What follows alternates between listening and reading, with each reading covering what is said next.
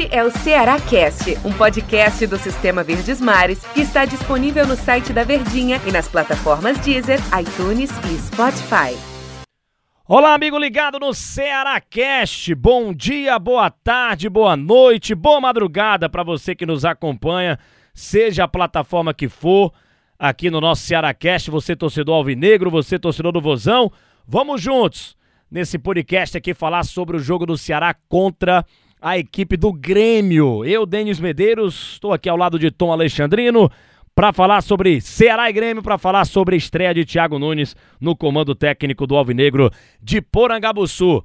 Tudo bem, Tom? Grande abraço. Bom dia, boa tarde, boa noite, boa madrugada, Tom Alexandrino. Fala, Denis. Tudo tranquilo, cara. Grande abraço. Vamos nessa, falar sobre o Campeonato Brasileiro, falar sobre o Ceará. Vai começar o segundo turno para o Ceará. O Ceará não teve, né, um jogo aí, tá devendo uma partida no Campeonato Brasileiro no primeiro turno. E vai para a segunda etapa do campeonato e vai com pensamentos novos, né? Thiago Nunes é o comandante do Ceará. Thiago Nunes vai ter a sua tão esperada estreia no comando técnico do Vozão. E justamente contra o ex-time dele, contra o ex-clube que é o Grêmio. Então, o que é que a gente pode esperar desse confronto? O que é que a gente pode esperar de Thiago Nunes no comando técnico do, do Ceará? Lembrando que ele teve 11 dias de trabalho, é claro, é muito pouco, mas para calendário de futebol brasileiro acaba sendo um tempo interessante. Ele teve 11 dias para trabalhar, ele teve 11 dias para conversar com jogadores que não estavam rendendo nada, com jogadores que podem render mais, com jogadores que estavam rendendo e podem render ainda mais com ele para ele fazer um Ceará cada vez mais forte. Thiago Nunes vai estrear no comando do Vozão, Tom, domingo contra o Grêmio é a melhor expectativa possível, né? Eu acho que quando você faz, quando você promove uma troca, como aconteceu, né, com a questão do Guto, valoriza muito mais a oportunidade, a oportunidade justamente por esse tempo que você colocou que ele teria para trabalhar, né?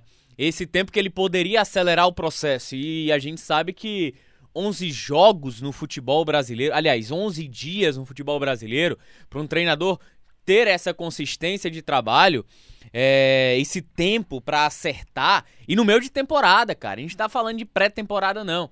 Mas no meio de temporada, você se ter, ter, ter esse tempo à disposição se torna artigo de luxo.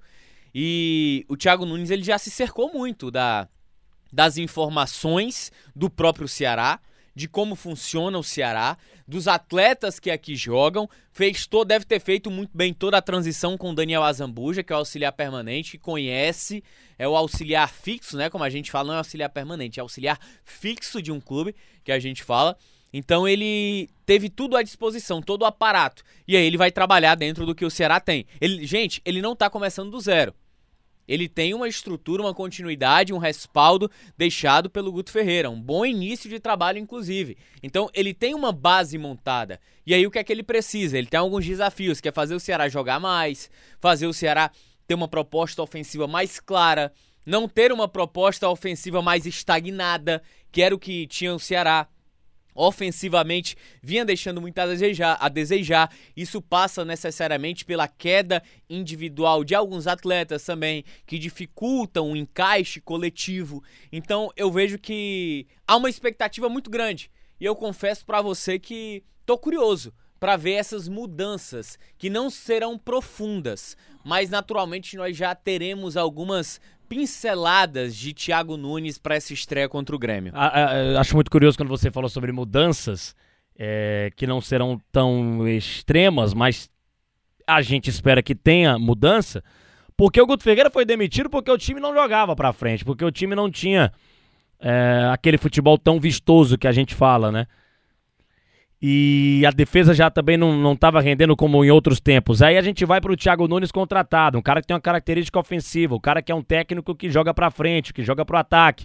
O que é que a gente espera do Thiago Nunes no comando do Ceará? Mudanças. A gente espera um time jogando de maneira mais vistosa. Um time jogando mais para frente, um time mostrando qualidade, mostrando algo que não demonstrava com o Guto Ferreira. Não à toa o técnico Guto Ferreira, que tem muita história com o Ceará e bons números, bons é, é, resultados, acabou sendo demitido. Então a gente para para pensar. O elenco que o Ceará tem hoje, Tom, que o Guto Ferreira tirou muito leite de pedra, né? Tirou muitos jogadores ali para. Uh, ele fez até duvidar até um pouco de milagre com as peças que ele tinha no elenco o elenco que o Ceará tem hoje, os jogadores que o Ceará possui. Thiago Nunes no comando, características do técnico do Ceará, o novo Thiago Nunes. que, é que será que a gente pode ver de mudança, não só para o jogo contra o Grêmio, mas para a sequência do segundo turno do Campeonato Brasileiro? Esse grupo que o Thiago Nunes tem nas mãos, ele é capaz de entregar um futebol vistoso, um futebol para frente? Tom Alexandrino. Eu não, eu, cara, eu tenho muitas dúvidas, Denis, torcedor, é, e eu tenho muito receio para falar de futebol vistoso. O que é futebol vistoso? O Guto Ferreira do ano passado com transições ofensivas rápidas não era futebol vistoso? Não tinha é, essa qualidade? sendo que fez a melhor campanha da história do Ceará em pontos corridos, levando a uma competição internacional, a jogar fora do país pela primeira vez, não era um futebol vistoso?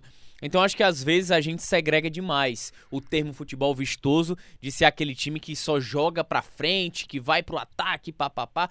O time do, se a gente for por esse contexto, o time do Enderson Moreira de 2019, que passou oito jogos sem vencer, jogava de maneira vistosa. Mas levava três gols, sofria quatro. Eu estou falando desse contexto de levava 3, sofria 4, porque o sistema defensivo ele não tinha o mesmo equilíbrio que o ofensivo. E às vezes o ofensivo não fazia gols, e aí sofria um e depois não conseguia.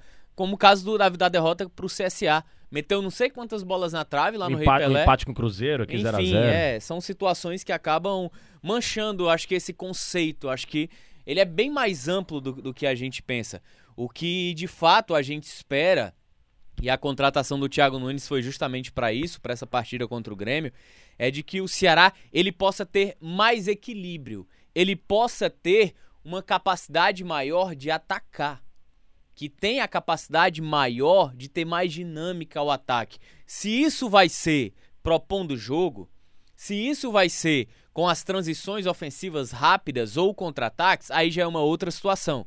Eu acho que o que o torcedor pede, eu acho que a urgência maior que o Ceará precisa desse momento é fazer com que o Ceará consiga atacar mais os seus adversários, que era o que estava faltando. E a gente vai olhar vários jogos nesse Campeonato Brasileiro que o Ceará tinha dificuldade de atacar. Contra o Corinthians, Corinthians é, tinha dificuldades. O América, dificuldades. Flamengo, jogou até bem, mas tinha dificuldades também contra o Atlético Goianiense também tinha dificuldades. Então é que essas dificuldades no setor ofensivo elas sejam diluídas para que o Ceará possa minimamente ter a capacidade de envolver o adversário, para que possa minimamente ter um pouco de vocação ao ataque também, que era o que estava faltando nas últimas partidas. A gente olha para a classificação, o Ceará está na parte de cima do Brasileirão, o Grêmio está na parte de baixo e o Grêmio não anda bem, o Grêmio se encaminha para uma Série B de Campeonato Brasileiro pela segunda vez na sua história. Calma. Ele vai ter que fazer um segundo turno daqueles para tentar escapar do, do rebaixamento. É, já trocou de técnico, tirou o Thiago Nunes, colocou o Filipão. Tudo isso que a gente elencou aqui é, Grêmio e Ceará no domingo, 11 da manhã. Quem é o favorito para ganhar esse jogo, Tom? Dá para o Ceará sonhar com os três pontos? Dá para o Ceará ganhar esse jogo do Grêmio? Eu não sei se favorito, né? Mas eu acho que o Ceará ele tem uma, o Ceará é uma equipe que a gente tem muitas dúvidas sobre a forma de atuar. A gente tem muitas dúvidas sobre esse processo de evolução. O Grêmio, a gente tem muitas dúvidas também se está conseguindo evoluir nesse processo. Então, não, não dá, não dá para cravar esse favoritismo ou quem pode vencer. O que a gente pode falar é que o Ceará ele tem uma oportunidade de ter uma boa largada nesse início de trabalho do Thiago Nunes. Vamos lá montar um provável Ceará. Richard no gol, Gabriel Dias na lateral direita, Messias, Luiz Otávio na defesa, Bruno Pacheco, lateral esquerdo. Para mim, a grande dúvida no meio de campo: Fernando Sobral, Pedro Nares ou Fabinho? Aí você tem lá no meio de campo Vina, Lima, Mendonça ou Rick. E lá na frente, Clebão ou Jael. Eu acho que mais ou menos por aí as dúvidas que o Thiago Nunes vai ter para montar esse Ceará, então, Alexandre. O que, o que você acha da, da provável escalação, a onzena que o Ceará deve colocar em campo contra o Grêmio? Eu, eu, eu tinha conversado com, com o Del em outro momento no nosso programa, né, no show de bola, de que eu arrisquei o meu time titular. Eu fui de Richard, Gabriel Dias, Messias, Luiz Otávio Bruno Pacheco. E aí eu fui de Sobral e Fabinho, Vina, e aí é a grande dúvida. Lima e Mendonça, aí a dúvida na frente. Eu acho que ele vai de Jael. É, o Jael, pela experiência, ele elogiou bastante o Jael também na, nas coletivas de imprensa. Tom, deu nosso tempo aqui no Ceará Cast. Valeu, grande abraço, hein? Valeu, Denis. Grande abraço, hein, Caga? Valeu, galera. Torcida do Ceará, a gente volta trazendo uh, o episódio do Ceará Cast falando sobre o resultado do jogo de Grêmio e Ceará no domingo. Valeu, galera. Um grande abraço. Até a próxima. Este é o Ceará Cast, um podcast do Sistema Verdes Mares que está disponível no site da Verdinha e nas plataformas Deezer, iTunes e Spotify.